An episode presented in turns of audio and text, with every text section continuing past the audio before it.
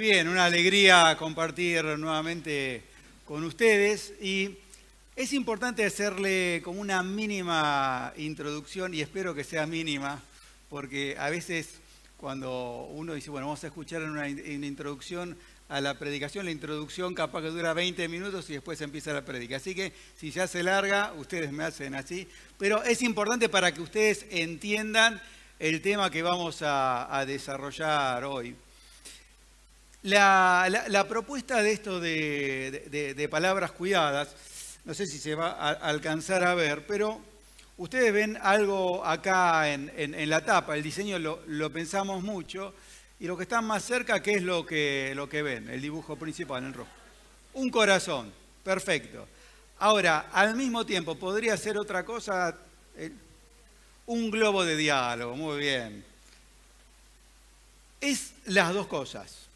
Es el corazón y representa la palabra. Porque como dice justamente la Biblia, la palabra de Dios, dice que de la abundancia del corazón habla la boca. Entonces, lo que yo vengo pensando y estando cada vez más convencido, que es importante que cuidemos nuestras palabras de hecho, muchas de las canciones que, las, que, con las que estuvimos adorando a Dios tienen que ver con la palabra y especialmente la palabra de Dios. Y qué, qué belleza, qué poder creativo hay en la palabra de Dios. Y qué bueno que muchas veces nosotros podemos ser la voz de Dios acá en la tierra y que pueda haber belleza y que hay muchas cosas que se pueden crear a partir de palabras edificantes. Hay un gran poder en la palabra, pero es lo que siempre sucede, lo que siempre vemos en la calle, lo que siempre sucede en las familias. Lamentablemente no. Ahora, para que eso suceda, para que nuestras palabras puedan ser cuidadas, para que sean edificantes, el orden de los factores altera el producto. Hay algo previo y es que yo necesito tener un corazón cuidado. ¿no? Dice sobre toda cosa guardada, guarda tu corazón porque de él mana la vida, ¿no? Y ahí está donde se encuentran el corazón y ese globo de diálogo, o sea, nuestras palabras. Está muy bien que cuidemos nuestras palabras, pero no hay chance de que tengamos palabras edificantes. ¿Vieron cómo acá hay escalones? Bien, si yo no subo el escalón de el corazón cuidado, no voy a tener palabras cuidadas. Entonces ahí es donde arranca todo. Ahora, lo que hoy vamos a, desarrollar tiene que ver con algo que es donde arranca el mundo de las palabras. Tenemos ahí para verlo ya el, primero. Y es lo que ustedes van a ver muy bien. Hay, un versículo, pero al costado tienen una, gráfica, ¿no es cierto? ¿Qué dicen esa gráfica? Silencio. Entonces, este mensaje de hoy, este, este mensaje tiene que ver con toda una serie que vamos a estar desarrollando nosotros en relación a, no hoy, no se asusten, hoy solamente este es un, un tema de, de esa serie, que el mensaje de hoy se llama Palabras guardadas. Ahora bien, ¿cómo podría llegar a suceder que alguno diga, bueno, pero qué, este es un mensaje que nos llama a no hablar las cosas, nos llama al silencio, a que reprimamos un montón de cosas que nos suceden? No, apunta a la importancia de tener una vida equilibrada. Hace no mucho tiempo, hace unos meses, visitamos acá la iglesia y el mensaje fue, se llamó Revelaciones Familiares y ahí hablamos sobre la importancia de hablar, todo lo que ganamos cuando se habla. Pero hoy vamos a hablar justamente sobre la importancia de a veces hacer silencio. Así que si llega alguien tarde, le dice, ah, pero mira, este que, que está hablando y nos está nos está invitando a no hablar, decirle, bueno, este, ya hubo otro mensaje para eso. Hoy vamos a hablar de otra cosa. ¿Está claro? ¿Se entiende? Bien.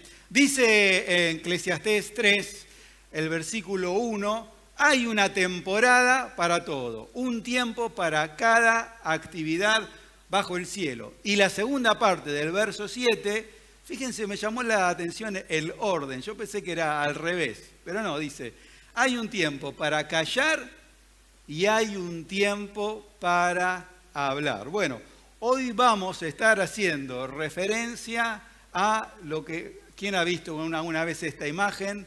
En una clínica, en un sanatorio, ¿no? El hecho de decir, bueno, acá hagan silencio. ¿Es fácil hacer silencio? No, ¿no es cierto? La realidad es que nos cuesta. Es más, yo no tengo mucho tiempo y quiero, quiero avanzar rápido, pero imagínense que yo de repente ahora me quedara en silencio y los mirara. ¿Qué sucedería? Empezaríamos a escuchar algunas toses, los abanicos estarían más fuertes, alguno empezaría a descruzarse las piernas, porque nos cuesta convivir con, con el silencio. Pero, ¿qué nos dice la palabra de Dios? Que hay un tiempo bendito tiempo para los que nos rodean, en que sería bueno en que nos aprendamos a callar. Hay una frase de, de, Borges que me pareció muy interesante, que dice, no hables a menos que puedas mejorar el silencio. La verdad que nos cuesta, pensamos que no hay nada mejor que nuestras palabras o cuando nosotros hablamos que va a suceder algo maravilloso, pero me pareció muy interesante eso. Ahora, ¿por qué nos cuesta hablar? Por varias razones. Yo simplemente voy a mencionar alguna. Bueno, una de las cosas por las que me parece ponemos tanto énfasis en hablar, en hablar, estamos en una ronda y queremos hablar nosotros, es lo que ustedes tienen ahí en esa imagen. Hay un sujeto que está hablando y si alcanzan a ver las imágenes de las otras tres personas, ¿no? Están ahí como embelesadas, escuchando lo que dice esa persona, alguna pareciera que está próxima a este, aplaudir. Y lamentablemente, muchas veces en nuestro afán por hablar, por hablar, por hablar, lo que terminamos buscando es admiración, cariño, respeto. Estamos en una mesa, ni que hablar, no sé, más las mesas de mujeres, pero en las mesas de varones, el que sabe más de fútbol, si la cosa vino por el lado del fútbol. Eh, en Tandil va a pasar mucho por el lado de quién sabe dónde se pesca mejor, cómo se caza mejor este, un chancho, cómo se hace mejor este, un, chivito, cómo, este, cuál es el mejor camino para llegar de un lugar a otro, quién tiene la mejor interpretación bíblica de determinado pasaje. Y todo el tiempo pareciera que nosotros en esa situación tenemos que ser los mejores.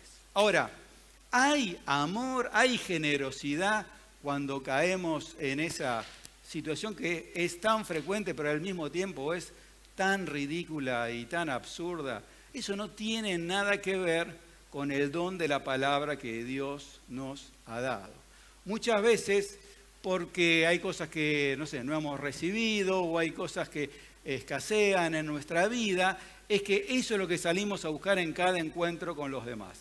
Admiración. Bueno, tenemos que estar atentos, no ahora a partir de esto, cuando te vas al mediodía a comer un lugar o durante la semana, a ver qué es lo que hacen los demás, sino empezar a mirarte un poco a vos mismo. Porque la propuesta bíblica pasa exactamente por otro lado. Esto lo hemos leído, más de una vez, lo podríamos repetir de memoria, pero la realidad es que en las conversaciones entre cristianos y no cristianos, más o menos la cosa es parecida. Yo no encuentro, lamentablemente, gran diferencia entre la aplicación o no aplicación de este principio. Santiago 1.19 nos habla de dónde tenemos que ser retardados, lentos y dónde tenemos que poner empeño y ser rápidos. Todos ustedes deben ser, deben ser rápidos para escuchar, lentos para hablar y lentos para enojarse. Pareciera que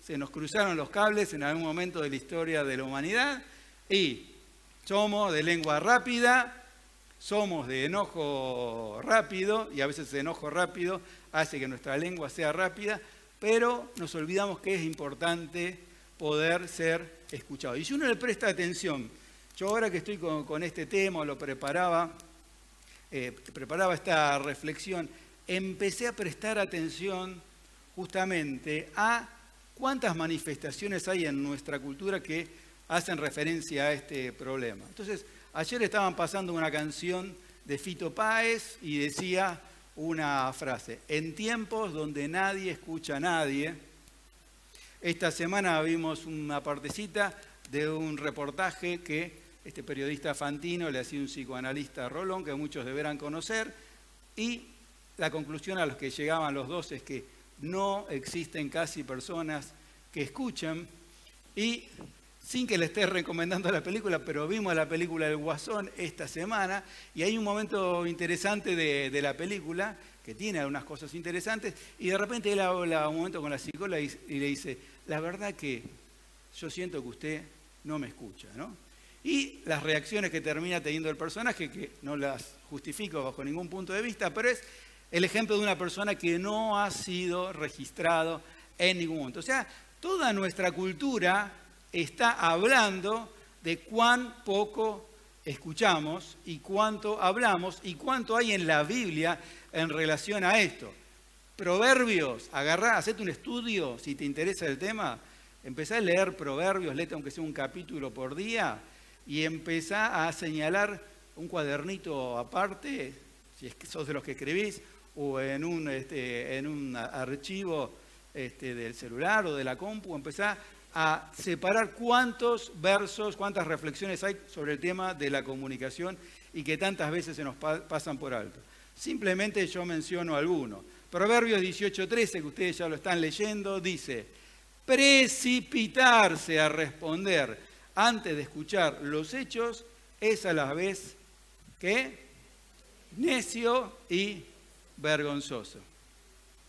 Y acá diría, levantando yo primero, el que esté libre de pecado, que tire la primera piedra, ¿no? Pero no que la levanto la mano porque no pueda tirar la primera piedra. ¿Cuántas veces en viste que a veces parece que le estás contando algo a alguien y te mira con la cara como decir, ya está, ya, ya sé, ya sé lo que me vas a preguntar, ya sé lo que me vas a decir y los grandes completadores de, frases, ¿no? lo que interpretan, lo, que, lo que, vamos a, a terminar diciendo. Y muchas veces terminamos respondiendo cosas que nadie nos preguntó, porque nos iban a decir algo totalmente distinto. Bueno, ¿qué nos está advirtiendo acá la palabra de Dios? Que además que estamos dañando a esa persona, no le estamos registrando cuando quiere hablar, estamos exponiéndonos a una situación de donde vamos a terminar pasando vergüenza y vamos a caer en el mundo de la necedad. Cuando veía el proverbio ¿no? que dice precipitarse, arrancar. Bueno, ¿con qué palabra la relacioné?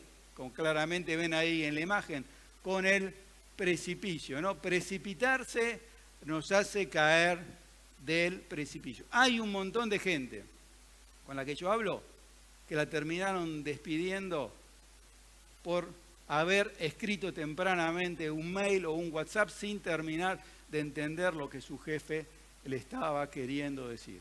Muchísimos conflictos en las familias se dan a partir de esto.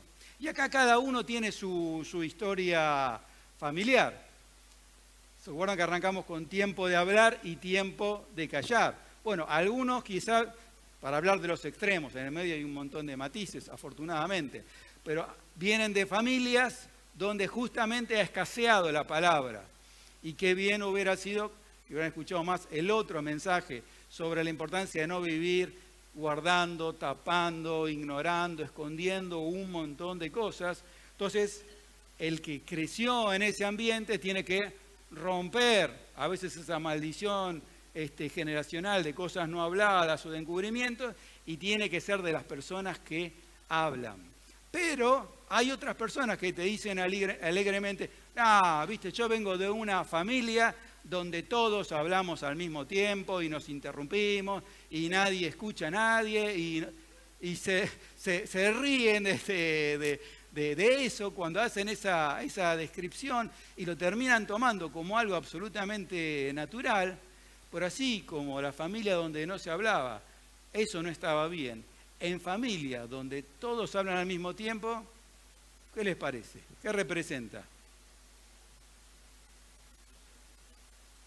Es como decir, ¿eh? Claro, es, a ver, todos están comunicando algo, pero no hay punto de conexión en esa, en esa comunicación. Es más importante lo que yo tengo para decir y no importa tanto lo que vos... Ah, hablamos todos este, al mismo tiempo. Y nos reímos y tomamos alegremente algo que no está bien. Porque justamente el gran dilema de muchos chicos con los que uno habla, a veces adolescentes, es que o cayendo en el mundo de la adicción, o buscando un Instagramer, un youtuber con quien empiezan este, a, escribirse, se está buscando a alguien que de una vez por todas me empiece a escuchar. Este es un tema serio. Yo estoy eh, cada vez más comprometido en relación a este tema y siendo uno de los primeros en que todavía tiene tanto para aprender, porque mucha gente llega a, nuestras iglesias, no hablo de ninguna congregación en particular, las iglesias, todas las iglesias, por manifestaciones del poder de Dios y a veces por el amor que han recibido de alguien, y muchas veces terminan las personas yéndose de la familia, de las iglesias, de los lugares del trabajo, y o se rompen amistades a partir de la falta de respeto a la hora de hablar. Entonces, nos lo tenemos que tomar en serio, porque esto no es una charlita de psicología. Esto tiene que ver con el reino de Dios y con el crecimiento en el reino de Dios y una expresión del amor que tiene que ver con respetar y escuchar cuando el otro habla. Decía Platón, los sabios hablan porque tienen algo que decir, los tontos porque tienen que decir algo. Esta me la dijo Rodri en la semana. Los sabios hablan porque tienen algo que decir, los tontos porque tienen que decir algo. Bueno, creo que vamos saltando un poquitito de una columna a otra.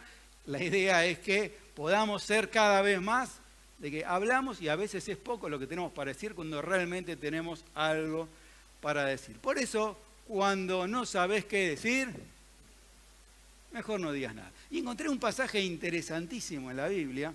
De los discípulos, ¿quién era el que generalmente levantaba la mano para decir algo? Pedro. ¿Y cuántas veces Pedro, abriendo la boca, no cuando dice a Jesús, tú eres el Cristo, el Hijo del Dios viviente, Jesús le dice, genial, Pedro, le puso el pulgarcito para arriba, esto viene revelado directamente desde el cielo. Bien, pero otras veces Pedro, como cada uno de nosotros, levantaba la mano, a veces creo seguramente antes de que Jesús terminara la pregunta, y decía algo. Y miren lo que sucede cuando Jesús, ¿se acuerda que lleva a tres de sus discípulos al monte, él se transfigura, ven la gloria de Jesús, aparecen también Moisés y Elías, y esto es muy gracioso. Marcos 9, 5 y 6. Frente a eso, Pedro, ahí nadie estaba preguntando nada, exclamó, Rabí, es maravilloso que estemos aquí, hagamos tres enramadas como recordatorios, una para ti, una para Moisés y la otra para Elías. Dijo esto porque realmente no sabía qué otra cosa decir. Pues todos estaban aterrados. Ni siquiera le habían hecho una, una pregunta a, Pedro, creo que estaban Juan y Jacobo, si no me equivoco, creo que eran tres de, sus discípulos. No, nadie le hizo una pregunta, pero es propio del que es más ansioso y siempre siente que tiene que, que hacer algo. Es como que estaba contemplando la situación, como muchas veces nos puede pasar en una conversación. Sentimos que si estamos ahí, nosotros tenemos que hacer algo importante y tenemos que ser, no sé, sumamente trascendentes con alguna intervención. Entonces Pedro, que no se podía quedar quieto, dice, bueno, hagamos algo. Pero lo que nos dice acá es que no sabía qué decir y dijo lo que dijo. Por eso volvemos nuevamente a el consejo de Proverbios, sé prudente y... Pero hay, tantos símbolos con los que podemos este, hacer así, eh, mantén la boca cerrada. ¿Podremos aprender a mantener la boca cerrada? No respondan nada, mantengan la... nos cuesta, nos cuesta mantener la, la boca cerrada, pero es lo que nos dice la palabra. Ahora, dos o tres consejitos cuando alguien conseguimos milagrosamente alguna vez en la vida de esas cosas que te suceden, los días de equinoccio, alguien que te, que te escuche. Si te escuchan, bueno, hablábamos antes de, la admiración, ¿no? Vemos una figura de alguien inflando el pecho, pim, pim, pim, con sus palabras, habla, habla, habla, habla, habla, habla, habla, habla, y al otro lo termina casi haciendo desaparecer, ¿no? Así como a la hora de no escuchar al otro, podemos estar diciéndole al otro, no existís, cuando hablamos, hablamos, hablamos, hablamos, hablamos, hablamos, bueno, también tenemos que ser cuidadosos en ese sentido, ¿no? Porque, ojo, hay algunas personas que dicen no ser escuchadas, pero es porque son tan, tan hambrientas o tan voraces con respecto a la escucha, que quizá a, e, ese tipo de personas ya la han escuchado en la familia, la han escuchado en la iglesia, la han escuchado en el barrio, y mil veces, y siempre le termina pareciendo poco, porque en definitiva está buscando a las personas algunas cosas que solamente el amor de Dios puede llegar a restaurar. Entonces, que nos escuchen no quiere decir que terminemos inundando al otro de palabras. Una vez este, en Instagram yo pongo algunas frases, vi esta imagen y le, puse esta frase que se me ocurrió, donde hay dos, dos manos que van ofreciendo algo de amor, y yo puse esta frase, se me ocurrió. Si alguien te obsequia tiempo y atención, obsequia capacidad de síntesis. Nuestro cerebro, ¿yo saben por qué uso muchas eh, placas? Porque sé que nuestro cerebro ya funciona distinto, funciona, desde que está el celular, funcionamos distinto. Entonces, esa situación donde alguien durante 30 minutos hablaba y todos contemplaban, este, ya, no, ya murió ya este, desapareció eh, ese tiempo, si fue bueno o no bueno, no sé, será, será para, para discutir, pero tenés capacidad de síntesis, porque muchas veces que me presten atención no quiere decir que el otro después pueda memorizar, ah, vos no te acordás lo que yo te dije. Claro, pero si en la misma charla vos me contaste de tu amiga Gachi, Pachi, Pichu, Cuchi, y, a su vez me, dijiste, me diste 18 datos este, eh, técnicos este, sobre un problema médico que vos tenés. Olvídate, olvídate. Porque si vos empezás a decirle, bueno, Ricardo, ¿sabés que ahí en, Tandil tengo un vecino? E, ese vecino vive, en realidad no es de originario de Tandil, sino que viene de otra ciudad una ciudad que más o menos debe estar a 150 kilómetros de, Tandil. Ahí se hace buenos chacinados. Bueno, chacinados no sé si será mejor que los de Tandil este, o no, aunque vi que algunos de esos de Tandil se están vendiendo también. y llegaba un momento donde después si nos enojamos porque la otra persona no se acuerda, es porque le estamos pidiendo a la otra persona que sea un robot que tenga inteligencia artificial y que pueda acumular al mismo tiempo infinitos datos. Entonces, seamos inteligentes también a la hora, cuando sucede ese momento milagroso, si lo podemos decir breve, también es un gesto de amor. Porque me parece que en ese encuentro con el otro, si puede haber una escucha amorosa, también es importante que nuestro hablar sea también un hablar respetuoso. Proverbios 17, 27 dice, el verdadero sabio emplea pocas palabras. Y otro consejito más con respecto a cuando hablamos, y esto salió una nota de crónica que vi este, el otro día, mentira, dice, ser reiterativo, faltaría la musiquita acá de fondo, ¿no? Ser reiterativo estaría generando cansancio reiterado en los oyentes, ¿no? Está bien que hay temas que no los resolvemos de un día para el otro, pero después no te quejes si la gente te va dejando de lado es que se cansó, que en los últimos 18 días 34 veces le cuentes el mismo problema. ¿eh? Entonces, seamos conscientes que escuchar es un acto de generosidad, pero seamos también inteligentes con respecto a nuestra expectativa. Escuchar no es poca cosa. Creo que eso tenemos que cambiar la cabeza como que nos parece, como le, pasaba a Pedro, que siempre había que decir algo importante. Y cuando empecemos a entender que escuchar es una forma de expresar el amor de Dios, porque escuchar es de algún modo que el otro se sienta registrado. Hay un autor que se llama Sergio Sinai, que en un reportaje radial dijo esto y yo lo, lo anoté, que me pareció muy interesante. No hay ninguna definición que pueda englobar todo lo que es el amor, pero lo que él dijo es amar, que es registrar al otro. ¿Cómo yo sé si alguien me ama a partir de que me registró? Y una forma de registrar es escuchar. Entonces, si amar es registrar al otro y escuchar es registrar al otro, llegamos a la conclusión de que escuchar es un acto de amor. Todo este, este desafío en el que me siento desafiado por parte del Señor de que seamos parte de una generación que pueda restaurar el mundo de las palabras. Encontramos tanto en la Biblia sobre lo que no, justamente, no, ya en esa época, cuando se iban escribiendo estos libros, esto no funcionaba bien. Y como le decía, hay tantas manifestaciones en nuestra cultura de que esto sigue funcionando mal y cada vez peor, que algo tan maravilloso como, la palabra, el poder creativo que hay en, la palabra, es algo que nosotros tenemos que restaurar.